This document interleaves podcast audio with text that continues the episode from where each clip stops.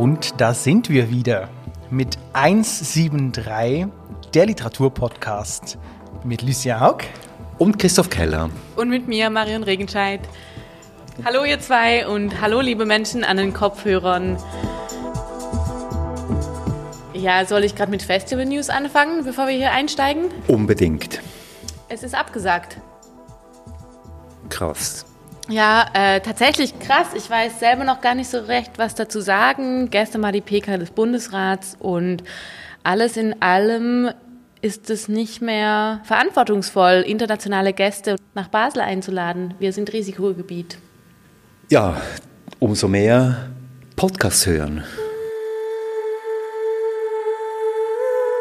Ich glaube, das ist die einzige Lösung. Es freut mich auch so ein bisschen, dass das ja eines unserer Corona-Projekte eigentlich war. Und ähm, ich finde es jetzt umso cooler, dass dieser Podcast vielleicht noch ein bisschen mehr gehört wird, weil das eines der wenigen Festivalprodukte bleiben wird, die tatsächlich erscheinen können und stattfinden können. Sie müssen sich also zufrieden geben, dass wir für Sie Begegnungen simulieren, die Sie dann leider nur konsumieren können. Aber immerhin.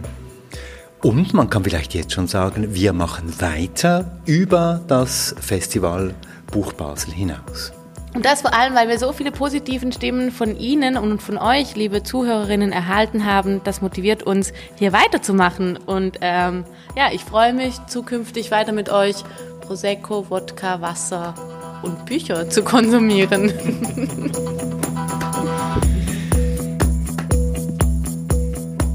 also gut, sind wir nicht weiter traurig. Schauen wir nochmal zurück, was wir hier letzte Woche besprochen haben, oder? Wie ging's euch? Euch mit dem Gespräch zu Hawaii von Chian Achao? Es hat eine alte Frage wieder aufgeworfen, dieses Buch von Chihan Acha. Und zwar die Frage nach einer Form der Literaturkritik, also was man eigentlich sucht in einem Buch. Ähm, und das war in diesem Falle sehr stark äh, das Empfinden einer eines Eigenlebens dieses Texts, der sich irgendwie äh, ähm, gegen den Autor oder mit dem Autor oder gegen die Hauptfigur oder mit der Hauptfigur verschwört und irgendwie ein Eigenleben entwickelt, das aber unglaublich äh, viel über die Hauptfigur aussagt. Und das hat eigentlich wirklich lange nachgehalt, dieses Buch. Ja, und ich habe mir einfach ähm, ein bisschen weniger elaborierte Gedanken gemacht als du jetzt, ähm, Lucien es hat einfach meinen Blick nochmal geschärft auf diese Gesellschaft, in der wir heute leben und dass so viel Literatur produziert wird, die eigentlich einen Teil dieser Gesellschaft, in der wir unterwegs sind, wie ein Stück weit äh, auch ausklammert. Und dafür bin ich äh, Gian Achara sehr dankbar, dass er diesen gesamten Blick ein Stück weit in diesem Buch äh, aufgegriffen hat. Ja, da ging es mir ganz ähnlich wie dir. Mich hat am Anfang ja in diesem Buch diese binäre Erzählstruktur irgendwie genervt, dieses Aufteilen zwischen hier die Deutschen, da die Türken. Und ähm, geblieben ist tatsächlich irgendwie das, dass es diese eine einheitliche Welt so gar nicht gibt, egal ob man das jetzt unterteilt unter Deutsche und Türken, sondern dass wir überall immer mit so kleinen Welten konfrontiert sind, die ja, ganz individuell gelebt und erfahren werden. Und dass wir alle Gelesene sind und le gleichzeitig Leserinnen und Leser. Das fand ich auch so, das hat das Buch macht das Buch unglaublich plastisch. Also, dass wir immer auch Gefäße und Füllende sind gleichzeitig. Das fand ich echt geil daran. Ja, mit diesem schönen Satz sind wir ja schon mitten im Buch, das wir heute besprechen. Es ist nämlich ein Buch, das sich gewissermaßen immer wieder selber füllt, wie eine sich selbst füllende Kanne oder ein sich selbst füllendes Glas. Es ist das Buch, das auf der Shortlist des Deutschen Buchpreises stand und noch immer auf der Shortlist des Schweizer Buchpreises steht, nämlich Dorothee Elmiger aus der Zuckerfabrik. Ein durch und durch beeindruckendes Buch. Ich glaube, ich kann das vorwegnehmen. Es ist ein Buch, das ein Stück an David Foster Wallace erinnert, an die Ingeborg Bachmann, an das Passagenwerk von Benjamin. Und ich glaube, es fallen uns dann noch ganz viele andere Parallelen auch noch ein. Wir haben ja einen Podcast-Chat und äh, die schwärmerischen Beiträge haben sich da überschlagen. Ähm, und deshalb war es eigentlich nicht zu übersehen, dass wir dieses Buch mögen. Das große Thema rund um dieses Buch ist ja die Frage, ähm, das war ja auch im äh, Literaturclub beim Schweizer Fernsehen, die Frage, worum geht es hier eigentlich? Ja, das ist gar nicht so einfach zusammenzufassen, weil es, wie soll ich jetzt das beschreiben, wenn wir beim Zuckerbild bleiben, das ist eine schöne pinkige rosa Zuckerwatte mit ganz vielen Zuckerfäden, die da hineingewoben sind. Und ich weiß gar nicht so richtig, wo wir anfangen sollen oder wo ich anfangen soll, um zusammenfassen, worum, worum es in diesem Buch geht. Und ich sage deshalb der Einfachheit halber vielleicht erst einmal was zu Dorothee Elmiger selber. Super. Dorothee Elmiger ist Mitte 30 und lebt in Zürich. Aus der Zuckerfabrik ist ihr drittes Buch. Sie gewann mit Einladung an die Waghalsigen und Schlafgänger schon sehr viele Preise. Und ja, jetzt liegt aus der Zuckerfabrik vor uns ein Buch, das auf den ersten Blick erst einmal verwirrt. Denn es ist nämlich ein Roman, der gar kein Roman ist. Es ist mehr ein Protokoll einer Recherche, ich glaube, so nennt sie das auch. Es ist eine Art Collage zu den Themen Hunger, Begehren. Es geht ums Thema Zucker und an diesem Zucker lädt sie dann auch ganz vieles auf, bis hin zum Thema Kolonialismus. Es geht um einen Lottokönig und es geht um eine Patientin namens Ellen West. Und es gibt auch eine Art Gebrauchsanweisung, wie dieses Buch ein Stück weit zu lesen ist, beziehungsweise eine Art Gebrauchsanweisung, wie es zu diesem Buch gekommen ist. Und das ist das Bild der Ziege. Also dieses Bild der Ziege ähm, beschreibt Dorothee Elmiger so, dass diese Ich-Person im Buch möchte einmal unbedingt eine einzige Ziege streicheln oder sehen, die sie da auf einem Hügel sieht und dann ruft sie diese Ziege zu sich, aber es kommt nicht nur diese eine Ziege, sondern eine ganze Herde. Und in diesem ganzen Buch geht's immer so. Also eigentlich egal, wo wir jetzt anfangen mit Sprechen, wir können an einer Ziege ziehen und es wird die ganze Herde hier sein. Und es wird auch immer ums Füttern und ums dann gefressen werden gehen so wie es bei dieser Ziege auch um den Impuls ging, eine davon zu füttern und dann von allen quasi gefressen zu werden.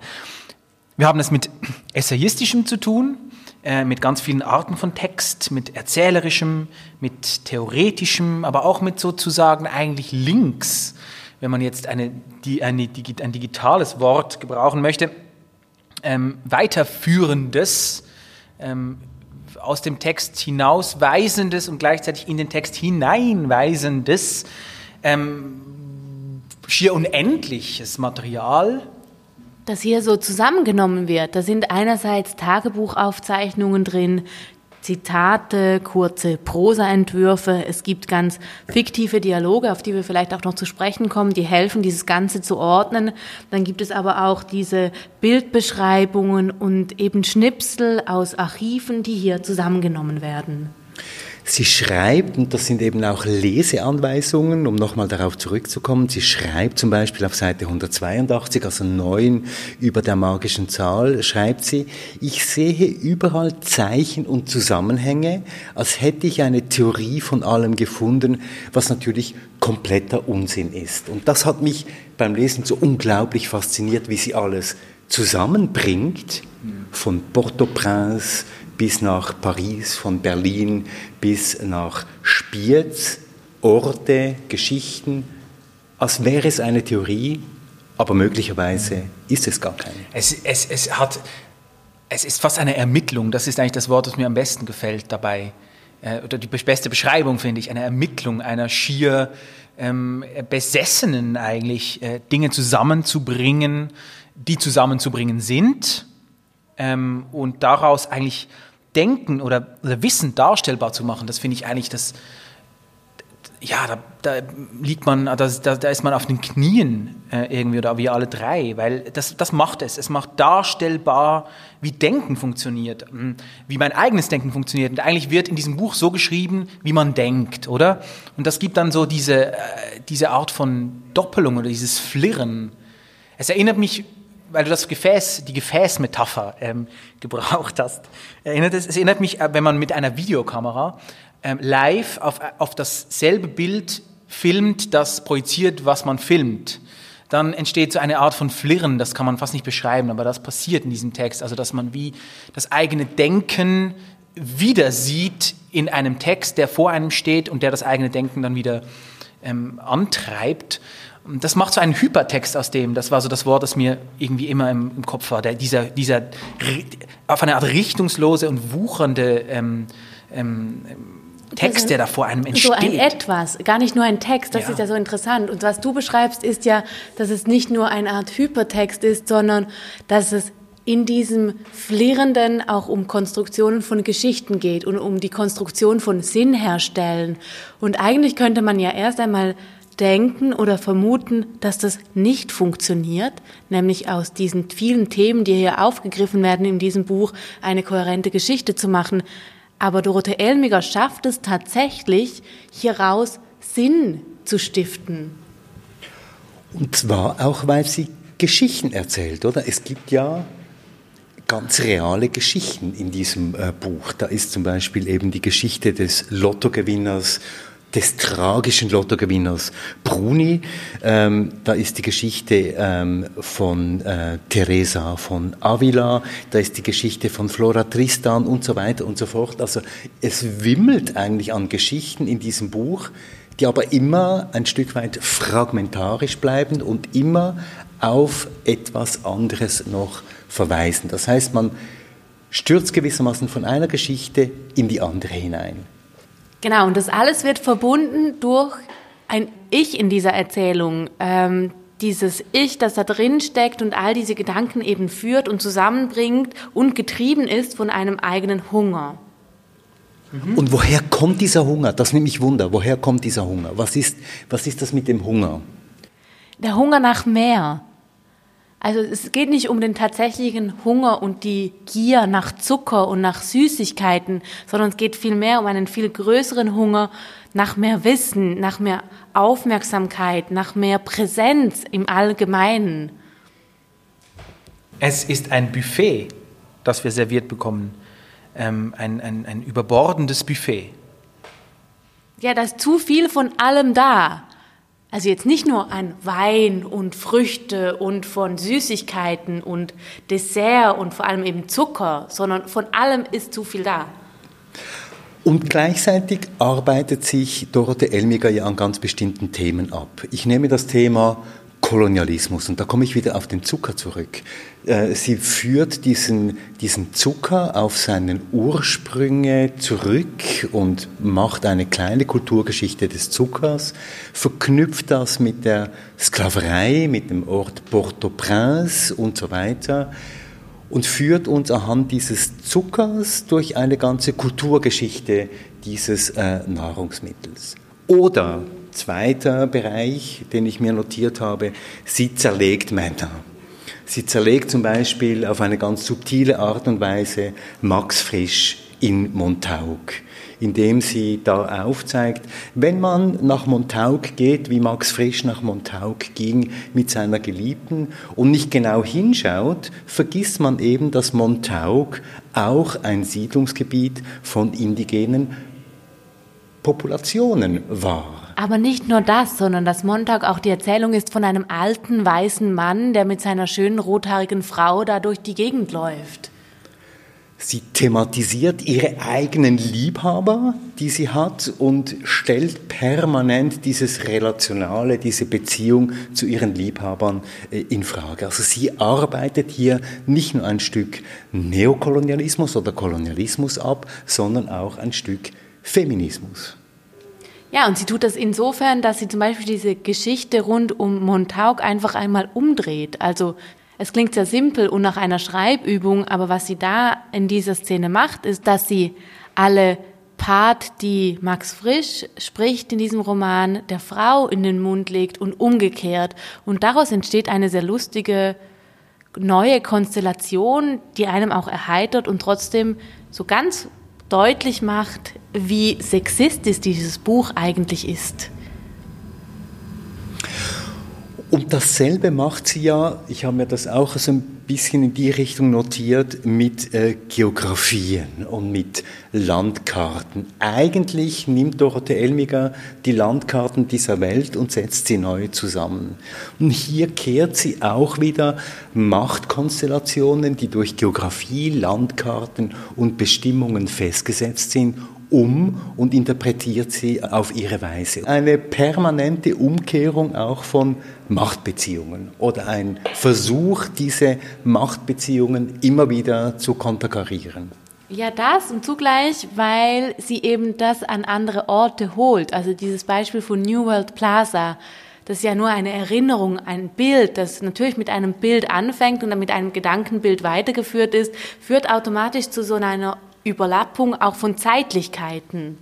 Ich glaube, das Bedürfnis in einem Buch Ordnung zu finden, das löst sich so gut auf, weil ich selber auch äh, Ordnung schaffen muss, wenn ich dieses Buch lese und weil sich eigentlich so diese alte, dieses, diese, diese alte Vorstellung von äh, Literatur schafft Ordnung in, in einer chaotischen Welt oder so eigentlich ähm, äh, ähm, ich will nicht sagen umdreht, aber im, im, im besten Sinne eigentlich ähm, hinterfragt, dass man das, das Bedürfnis danach eigentlich klare Antworten zu bekommen, zu sagen Daumen hoch, Daumen runter oder das ist diesen böse, diese nett oder so, dass das, dass das eigentlich gar nicht stattfinden kann. Und das ist aber in keiner Art und Weise eine, eine, eine Flucht der Autorin oder der Erzählerin, sondern es ist im Text drin eigentlich eine Position, die sie vertritt. Und deshalb finde ich, kann man auch in keiner Weise davon sprechen, dass das Buch irgendwie nicht fertig sei.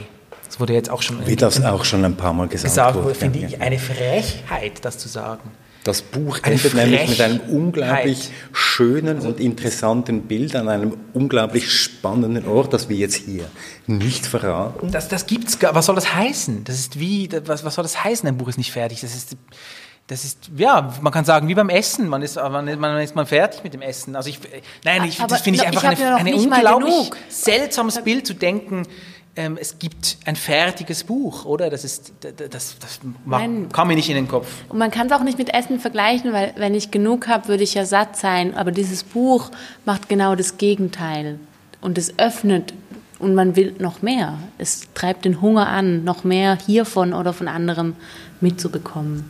Das Buch kann ja gar nicht fertig sein, weil das Buch ja eigentlich sich ins Unendliche ausdehnen könnte. Jetzt haben wir dir aber für das Gespräch mit Dorothee Elmiger haben wir dir, Marion, eine Challenge äh, mit auf den Weg gegeben.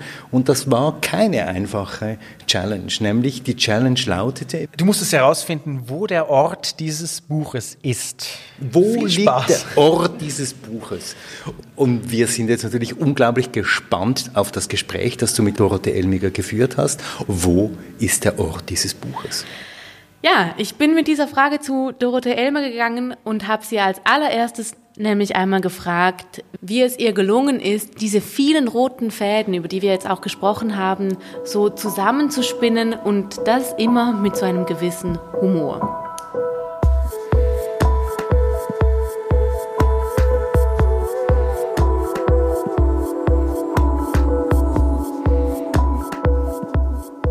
Ja, ich glaube, ich versuche das ja ein bisschen zu beschreiben im Text oder es hat sich tatsächlich so ereignet, dass ich ausgegangen bin, erst einmal von einer Szene aus einem Dokumentarfilm und das wurde dann eigentlich wieder Ort, der Ausgangspunkt meiner Recherche und meines Nachdenkens und meines Schreibens. Und in der Praxis bedeutet das wirklich, dass ich ganz viel lese, ganz viel zusammentrage, viele Ordner anlege, auch ganz viel einfach erlebe, ähm, von dem ich noch gar nicht weiß, dass es später eine Rolle spielen wird in diesem Text und das dann immer wieder hervornehme und, und nebeneinander stelle oder in so Konstellationen äh, füge. Ja, und dann irgendwie versuche, Sinn herzustellen für mich im Denken und Schreiben in dieser Landschaft. Und wenn wir das zum Beispiel am Hunger ähm, aufzeigen würden, wie ist er aufgetaucht und wie hast du dann diesen Faden so weiter verbreitet. Ich finde auch in Bezug auf vor allem den männlichen Blick auf den weiblichen Hunger zum Beispiel. Ja, also ich habe vor ungefähr fünf oder sechs Jahren ähm, einige Zeit am Bodensee verbracht und dann bin ich auf eine Frau namens Ellen West gestoßen, die eine Patientin war dort im Sanatorium Bellevue. Die hieß eigentlich anders, aber in einer Fallstudie von Ludwig Binswanger wird sie so genannt und sie ist dafür bekannt, dass sie an einer Essstörung litt. Und ähm, ich habe dann angefangen, über sie zu lesen und vor allem auch Texte von ihr und ganz schnell gemerkt, dass dieser Hunger, den sie hatte, dass der sich eben auf alles Mögliche erstreckt hat. Und für mich war das dann ganz schnell nicht mehr die Geschichte einer Frau mit einer Essstörung, sondern die Geschichte einer Frau mit einem riesigen Hunger. Und das lag dann in meiner Schublade, so ein Mäppchen mit, diesen, mit dieser Fallstudie drin und so weiter. Und irgendwann habe ich gemerkt, ja, aber da gibt es doch eine Verbindung zu diesem Lottospieler der so ein ganz, ganz dünner, großgewachsener Mann war, der äh, vielleicht eine ganz andere Art von Hunger eben hatte, der ähm, äh, dann später ja diesen Riesenbetrag im, im Lottospiel gewonnen hat. Und dann ging es für mich tatsächlich im Schreiben auch darum, herauszufinden, wie hängen die jetzt zusammen. Und den, diesen Hunger habe ich dann auf die eine oder andere Weise bei ganz vielen Figuren wiedergefunden. Als wir in der Gruppe auch über das Buch schon diskutiert haben, habe ich auch wieder gemerkt, wie jeder von uns so seine eigenen Themencluster auch mit herausgezogen hat. Und eines, äh, was mich sehr interessiert hat, ist die Liebesgeschichte rund um C. Und wir haben seit der ersten Folge in diesem Podcast immer wieder auch das Gespräch ähm, über verschwenderische Liebe geführt. Glaubst du, dass die Ich-Figur in diesem Roman sehr einseitig verschwenderisch liebt? Ja, ich glaube, die Figur geht sehr verschwenderisch um mit der Liebe. Und das finde ich aber ganz toll. Auch sehr schonungslos auf eine Art und Weise mit sich selbst und auch, ja, ich würde sagen, bereit, ja, alles zu riskieren oder auch sich zu blamieren. Ich habe mir viele Gedanken gemacht rund um die Frage, wie begehren wir, wie begehre ich als Frau, was habe ich da mitbekommen, gelernt, wie ist sozusagen mein Begehren geprägt und was habe ich dafür für eine Sprache und welche Bilder habe ich dafür. Und das Ich im Text, das spricht ja immer neue Einladungen aus und beschreibt immer neue Szenarien, in die es diesen C eben entführen oder verführen will. Und da ging es für mich auch um die Frage, wie kann eben so ein Begehren formuliert werden, das eben nicht jetzt auch vor dem Hintergrund aktueller Debatten nicht dort aufhört beim Recht Nein zu sagen, sondern wie kann eben Ja gesagt werden, ich will äh, und ich will das, äh, ich will etwas von allem oder ich, ich will es jetzt oder ich will eben möglichst viel, aber auch nicht auf eine heroische Art und Weise, sondern eben auch auf eine Art und Weise, in der die Verschwendung passiert, alles umsonst getan wird, gescheitert wird, man sich schämen kann. Ja, und ähm, diese Verschwendung, die, die finde ich deshalb sehr wichtig. Ja, die hat uns auch sehr gefallen, glaube ich, allen.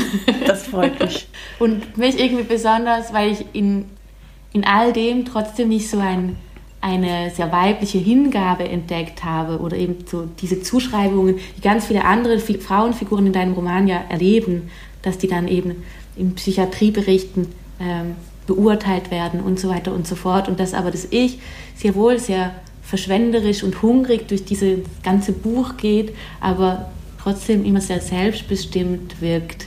Ja, ich glaube, da ist für mich auch wieder, also ganz viele dieser, dieser Einladungen ähm, stehen ja in Verbindung mit dem Essen.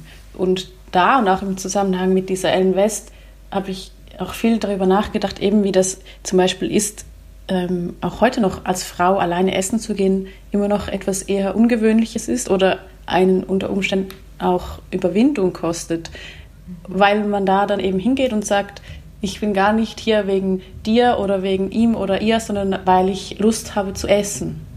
Ähm, und auch diese Freude daran, das zu tun. Ähm, und ich glaube dann in dieser Geschichte mit C auch das Vergnügen daran, selbst eben diese Lust zu haben, die nicht immer abhängig ist von der anderen Person oder nur erfüllt werden kann von der mhm. anderen Person, hat für mich schon auch etwas ja, Emanzipatives. Du hast in deinen Text auch eine Ich-Figur hineingeschrieben. Diese Ich-Frau ist auch Schriftstellerin. Und es gibt eine Stelle im Buch, wo du genau das beschreibst, nämlich mit dieser Mappe und wie du angefangen hast, ähm, alle diese Fäden zusammenzuspinnen. Und was mir jetzt gerade passiert beim Reden ist, dass ich die Schriftstellerin Dorothee Elmiger und die Schriftstellerin im Buch aufeinander führe, darf ich in dem Zusammenhang eine Zwischenfrage stellen. Mhm. Wie stehst du zu dem Thema Autofiktion oder zur Nähe und Distanz zu dieser Figur? Ja, ich, ich saß irgendwann, als ich den Text schon fast fertig geschrieben hatte, in einem Zug und habe eine ganz lange Zugfahrt gemacht und ähm, amerikanische Autofiktion gelesen und irgendwann gedacht, ach, was ich da gemacht habe in dieser Zuckerfabrik, das ist wohl auch eine Art von Autofiktion und habe danach meinem Lektor geschrieben, ach, ich glaube, wir können dieses Buch nicht veröffentlichen, weil ich gemerkt habe, ja, irgendwie, das wollte ich ja gar nicht und das war gar nicht mein, mein Vorhaben, ähm, sondern es war tatsächlich so, dass ich bisher ja immer sehr zurückhaltend war und ähm, auf eine Art versucht habe, die, die Texte sehr weit weg von mir zu halten. Obwohl ich natürlich dann gleichzeitig immer total drin stecke. Aber jetzt hier bei, bei der Zuckerfabrik habe ich, musste ich irgendwann feststellen, dass ich da einfach so verstrickt bin ähm, und dass das auch wichtig ist, das eben äh, ganz transparent zu machen, weil es auf eine gewisse Art und Weise mir schon auch darum ja geht, wie die Dinge eben zusammenhängen, dass zum Beispiel ich als Schweizerin oder als Europäerin mit den Dingen sehr wohl etwas zu tun habe. Darum geht es ja zum Beispiel auch bei diesem Zucker. Also dass nur schon der Konsum ähm, etwas so Alltäglichen wie, wie Zuckers eben dann doch auch eine Verstrickung in die, in die Dinge und die Welt bedeutet. Und deshalb habe ich dieses Ich gebraucht, um eben auch zu zeigen, dass ja, was die Bedingungen sind, unter denen der Text entsteht. Magst du mal die Stelle auf Seite 123 vorlesen? Ich glaube, das repetiert gerade so das, was ich dich auch gefragt habe und du gesagt hast, in beidem. Mhm. Nachdem ich meine Notizen und Kopien lange Zeit in der Zuckermappe abgelegt und gedacht habe, den Ereignissen, den Personen und ihren Begehren, ihren Verstrickungen folgen zu können, ohne mich selbst ins Spiel zu bringen, verstehe ich in dieser Kammer, dass es sich dabei immer schon um ein Missverständnis gehandelt hat. Es ist mein Körper, der da liegt, zwischen den verstreuten Dingen anderer, der zutiefst verwickelt ist in alles, was passiert und das, was ich zuvor als Material abgelegt habe ich glaube schon, dass hier die Sachen nochmal so zusammenkommen. Und was ich mich beim Lesen immer wieder gefragt habe, ist, äh, ist dieses Ich, dieser Körper, den du hier gerade beschrieben hast, so der eigentliche Dreh- und Angelpunkt von all den Erzählungen?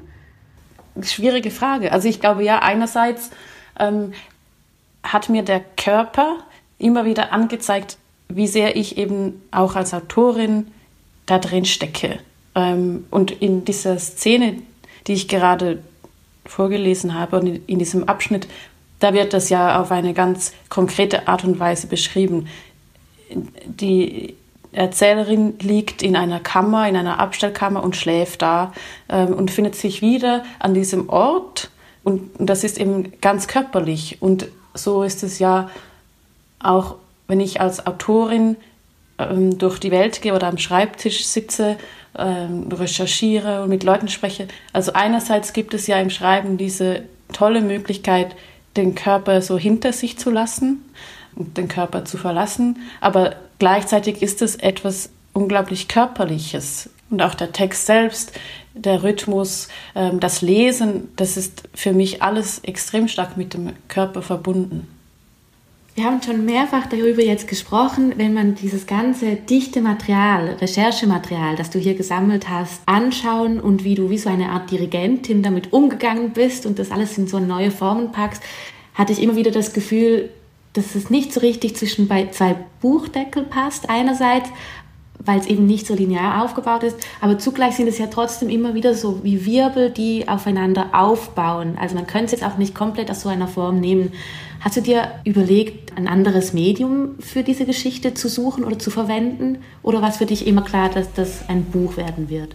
Nein, es war nicht klar. Und ich glaube am Anfang, ähm, das geht mir aber bei, oder ging mir bisher bei allen Texten so, am Anfang spüre ich eigentlich vor allem immer eine große Frustration das Gefühl, dass es gar nicht möglich ist, eben dieses Material jetzt ähm, auf so Buchseiten unterzubringen, weil ich zum Beispiel auch mit ganz viel Bildmaterial arbeite oder weil ich quasi dieses, dieses Netz an Texten, dafür wären ja zum Beispiel wäre ein System mit Links oder so vielleicht viel, viel passender. Oder eben auch ähm, der Wunsch, den, den ich immer habe, Gleichzeitigkeit irgendwie herzustellen im Text. Und dann weiß ich nicht, ob es eigentlich so eine, eine Kapitulation ist oder ein Kompromiss, den ich dann eingehe, oder ob es dann doch so ist, dass ich irgendwann feststelle, dass zum Beispiel dieses Bildmaterial für mich ganz wichtig ist, dass ich aber dann trotzdem den Wunsch habe, den Text selbst halt so, so stark zu machen oder auch ja so leuchtend auch in seinen Bildern, dass sich diese, dieses Bildmaterial dann ein bisschen erübrigt. Also da geht es für mich dann vielleicht doch auch um das Vertrauen in den Text und die Sprache. Es geht so ein bisschen in die ähnliche Richtung. Wir können dir beim Lesen einerseits zuschauen, wie du Geschichten dekonstruierst, also auch Fiktion völlig auseinander nimmst, indem du eigentlich von wahren Geschichten ausgehst, aber auch an einer gewissen Stelle, gerade im Zusammenhang mit dem Lottokönig, auch sagst, ähm, auch der hat seine Geschichte wie eine Art Montage wieder neu zusammengefügt. Oder es wird auch klar, dass Erinnerung immer ein Narrativ benötigt. Und zugleich, indem du, dass du diese Fiktion ähm, dekonstruierst, können wir dir beim Schreiben auch wieder zuschauen, also als Leserin jetzt gesprochen, wie neue Geschichten entstehen. Ich glaube tatsächlich, was ich tue, ist, dass ich im Text festhalte, was bei mir am Schreibtisch passiert. Es ist die Lektüre von Texten oder das Recherchieren von Ereignissen, Geschichten, meine Analyse oder mein Hinterfragen äh, dieser Berichte und Darstellungen. Und dann mein Versuch, mir einen Reim daraus zu machen. Oder eben vielleicht manche Geschichten zu ergänzen oder eigentlich wie mit Fußnoten zu versehen oder in den Randspalten meine Kommentare hinzuzufügen.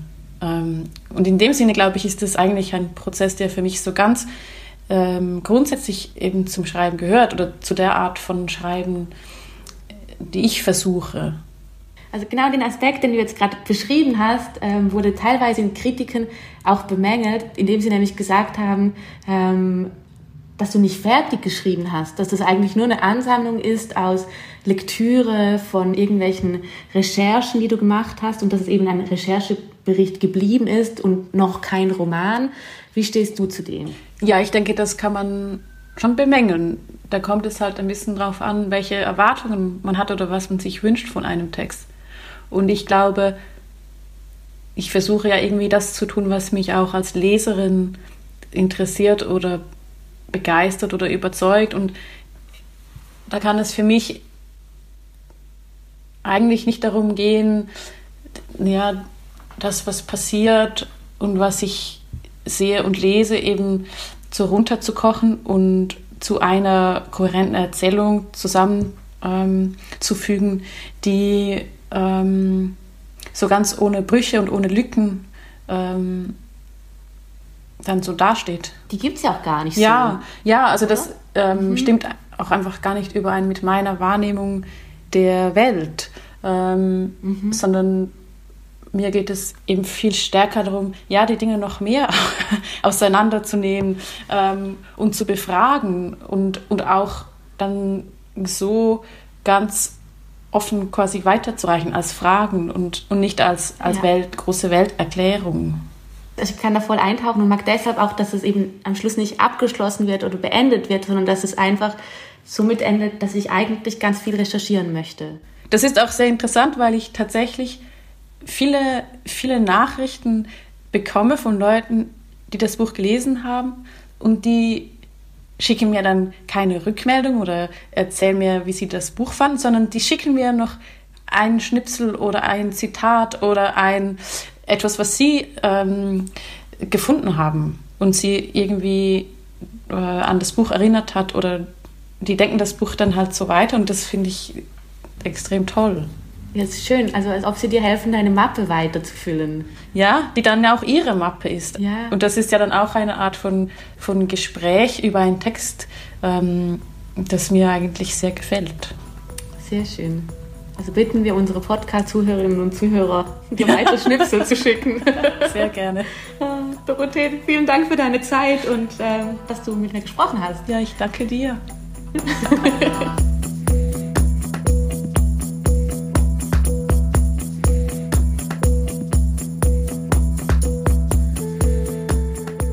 So, das war also mein Gespräch mit Dorothee. Wollt ihr noch was dazu sagen? Habe ich bestanden? Ja, also schwierig, das überhaupt zu bestehen, weil während wir zugehört haben, haben wir uns tatsächlich auch die Frage gestellt, ja, gibt es diesen, ist es überhaupt berechtigt, diese Frage so zu stellen? Gibt es einen Ort in diesem Buch? Ja, oder gibt es eine Antwort auf diese Frage? Vielleicht auch eher so. Ähm, ich finde, es gibt keine Antwort auf diese Frage, da kannst du die Challenge gar nicht bestehen. Gemein von uns.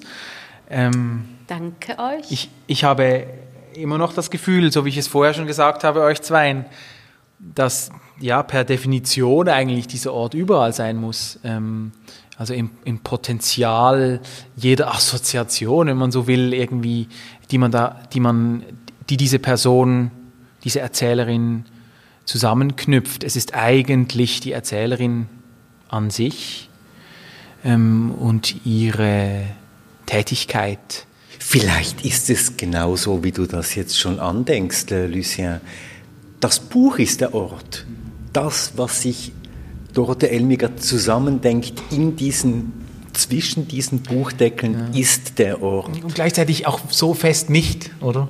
Also das ist die, die richtige Aussage und gleichzeitig ist es die falscheste Aussage, weil alles weist auch aus dem Buch heraus. Und. Eben wie so links, wie sie auch im Interview gesagt hat. Also es ist ja eigentlich nur ein Anfang und dann fängt die Recherche erst an. Ähm, ich frage mich immer noch, was ist das denn eigentlich für ein Text, den wir hier vor uns liegen haben? Ich habe mir notiert, Nouveau Roman, eine äh, Romangattung aus den 50er Jahren, die entstanden ist aus einer Art Widerstand gegen diesen bürgerlichen Bildungsroman, der eben beginnt mit einer Handlung, mit einem Drama und endet auch mit einer Handlung, der einem eigentlich die Welt erklärt und der die, die Welt irgendwo in einer Geschichte im Inneren zusammenhält. Michel Buteau, Roland Barthes und Konsorten sind damals angetreten und haben gesagt, dieses in sich Erzählende, dieses äh, bürgerlichen Bildungsromans, das zerstören wir jetzt mit unserem Konzept des Nouveau Roman, der eben in alle Richtungen gegangen ist. Allerdings stimmt das meiner Meinung nach hier eben nicht, weil der Nouveau Roman ein extrem assoziatives und manchmal auch ähm, ein bisschen schräges Konstrukt ist. Was wir hier haben, ist ein sehr konstruierter Text, der zwar auch den Erzählmodus des Romans sprengt, aber in sich eine hoch ausgeklügelte Konstruktion hat. Ja, und auch ziemlich heimlich ist diesbezüglich. Also da kommt immer wieder diese Gestrüpp-Metapher, die eigentlich nicht zutrifft, würde ich jetzt mal sagen. Also die, die, für das ist das, also erstens ist die Sprache einfach zu gut.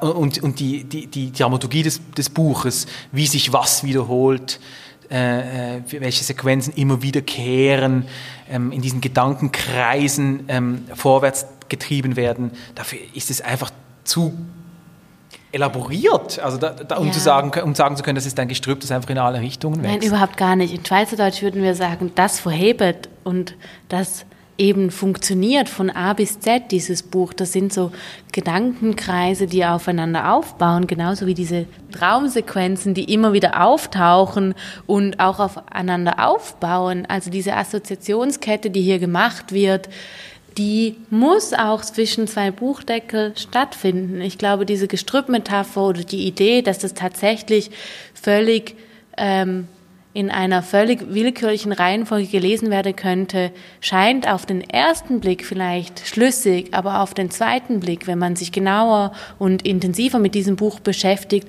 geht's nicht mehr auf. Also das ist so ein ausgeklügeltes System, das hinter und unter diesem Text liegt, dass ich echt einfach nur den Hut ziehen kann und beeindruckt bin von dieser Konstruktion, von diesem Text, von dieser Leistung, so viele rote Fäden da in einen Teppich zu weben. Und wenn ich das noch anfügen darf, es ist ein Text zu unserer Zeit, ähm, nämlich ein Text auch über diese Globalisierung, in der wir leben, in der eben all diese Geschichten, all diese Fäden, die du genannt hast, äh, Marion, die kommen alle irgendwo zusammen und werden irgendwo zusammengehalten. Das heißt, dieses Panoptikum, das sie hier auftut, dieses große Bild, ist für mich das Bild der Globalisierung. Und dieses Buch beantwortet für mich auch ein Stück weit die Frage, wie sollen wir denn in dieser globalisierten, komplexen Welt überhaupt noch Geschichten erzählen? Vielleicht ist es tatsächlich so, dass wir die Geschichten, so wie das Dorothee Elmiger erzählt, in Zukunft erzählen müssen, nämlich als in sich zusammenhängende, gleichzeitig fragmentierte, aufeinanderbezogene, aber vielleicht auch getrennte Geschichten. Ja, es ist einfach wie so ein Kaleidoskop. Also ich habe mal so ein Teil selber gebastelt als Kind und dann nimmt man drei so Spiegel und schmeißt einige kleine Perlen und Teile da rein und aus diesen einzelnen Teilen entstehen wunderschöne Bilder.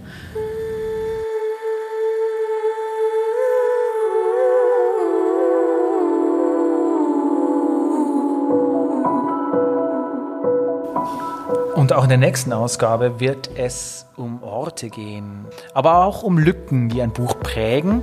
Und wir freuen uns sehr, dass wir nächstes Mal über Antonia, Tagebuch 1965 bis 1966 sprechen. Und zwar äh, von der Autorin Gabriella Zalapi. Ihr habt mir eine Challenge auf den Weg gegeben, die es mir natürlich wieder unmöglich macht, ihr gerecht zu werden. Ja, und die Challenge lautet, Marion?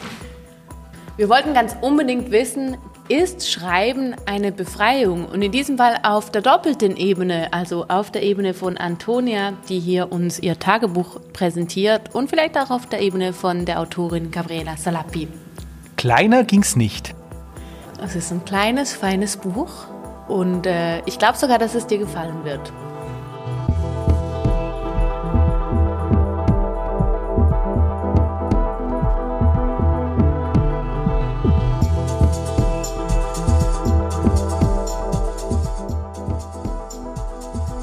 Das war 173, der Literaturpodcast, Episode 5. Danke, Lucien. Danke, Christoph. Danke, Marion. Danke, Marion. Danke euch zwei und bis bald. Ich freue mich, euch nächste Woche wiederzusehen. Und jetzt umso mehr, wo wir kein Festival mehr haben. Wir müssen Begegnungen jetzt hier und anders stattfinden lassen. 173 der Literaturpodcast. Der Literaturpodcast mit der geheimen Zahlenbotschaft. Und wer es herausfindet, kriegt das Buch geschenkt, das wir besprochen haben. Diesmal sogar mit einer Unterschrift von Dorothee Elmiger. Einfach eine Mail schreiben an mail at 173.ch 173 der Literaturpodcast, zu hören auf Apple Podcasts, auf Spotify, auf podcastlab.ch und ja, auf buchbasel.ch. Gebt uns fünf Sterne.